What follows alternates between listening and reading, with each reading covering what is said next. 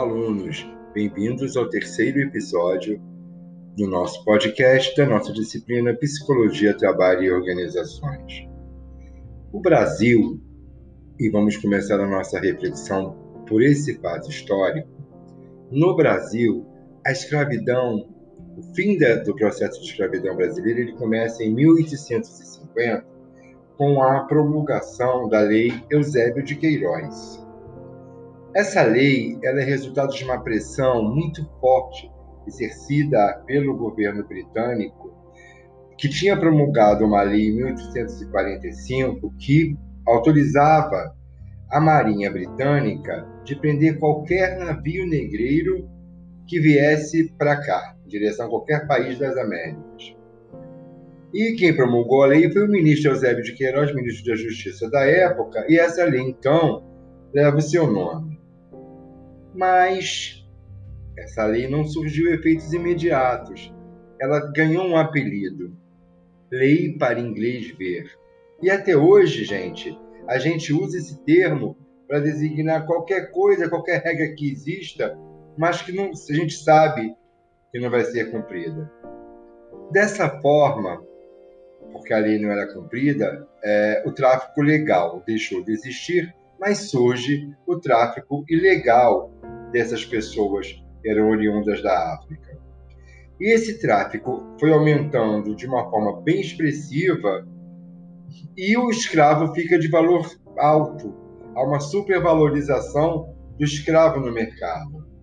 E então, por causa dessa, desse aumento do preço dessa mão de obra, o valor do corpo do escravo, os grandes agricultores começam então a buscar trabalhadores para serem assalariados em países da Europa, Itália, Alemanha, e aumenta a entrada do imigrante europeu no nosso país. O que, que isso pode causar?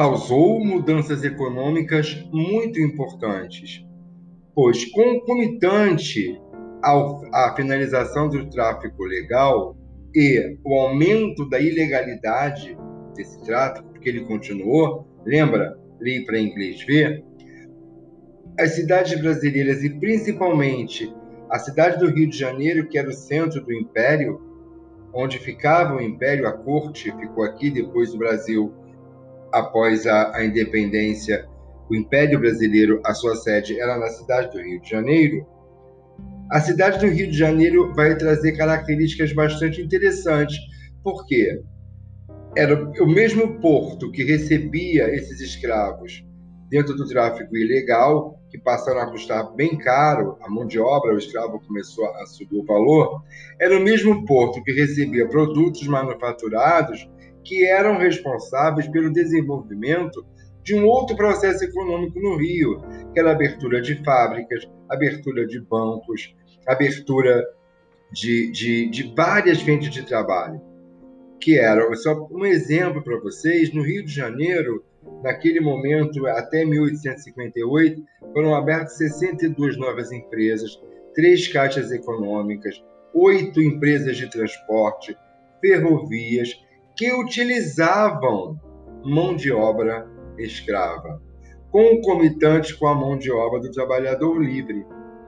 Só que é importante ressaltar que a população do Rio de Janeiro era composta de 41,5% de escravos. O trabalho escravo era a fonte dessa economia.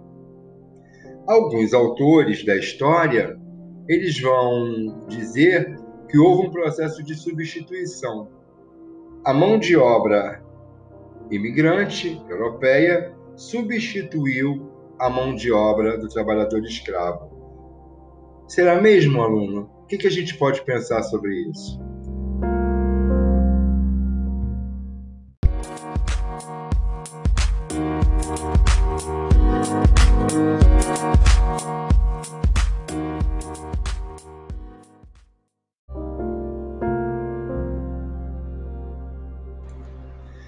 Quando nós pensamos em substituição, nós pensamos que uma coisa foi trocada pela outra.